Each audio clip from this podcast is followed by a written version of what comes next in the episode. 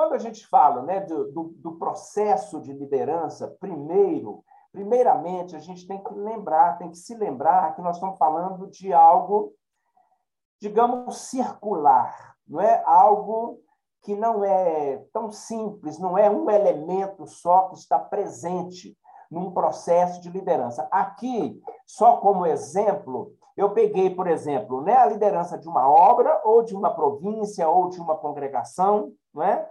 É, que está aqui no centro, mas gravitando, né, orbitando em volta aqui da obra ou da província, o que, que nós temos, por exemplo?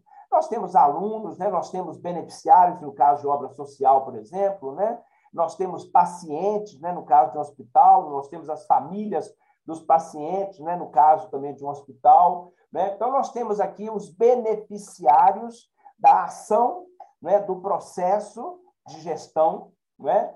Nós temos aqui, por exemplo, docentes, né? no caso de escola, nós temos médicos, nós temos é, enfermeiros, no caso de hospital, funcionários de modo geral, desde o pessoal que está na, na, no que a gente chama de área fim, né, que são os professores, que são os médicos, que são os cuidadores de idosos, quando a gente está falando de uma ILPI, desde as pessoas que estão na área administrativos, o pessoal da, da, da, manutenção, da limpeza e assim por diante. Então, nós temos grupos aqui de pessoas, tá? Nós temos também né, as famílias, né? já, já falei no caso da escola, no caso dos hospitais, é, é, e, e, barra público externo, porque também não é só a família, mas, por exemplo, os amigos da família, né, os, fam os familiares e seus amigos, né, seus agregados. É, nós temos a comunidade, né, digamos assim, ligado ali a, ao local onde a instituição está. Então, ou seja, é mais um grupo de pessoas que são afetadas pela gestão que a gente faz. Nós temos, de uma maneira mais ampla, o entorno, né, o contexto social, ou seja, o bairro, a cidade, o país onde a gente está atuando.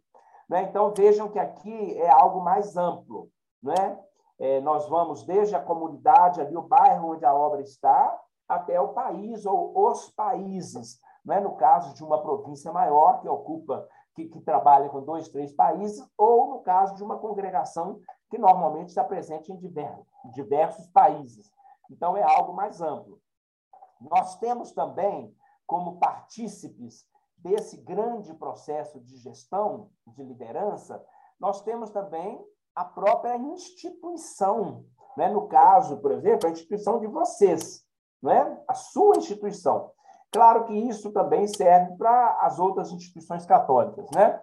É, tem a instituição propriamente dita, as religiosas que compõem aquela instituição e os leigos que fazem vários trabalhos de apoio.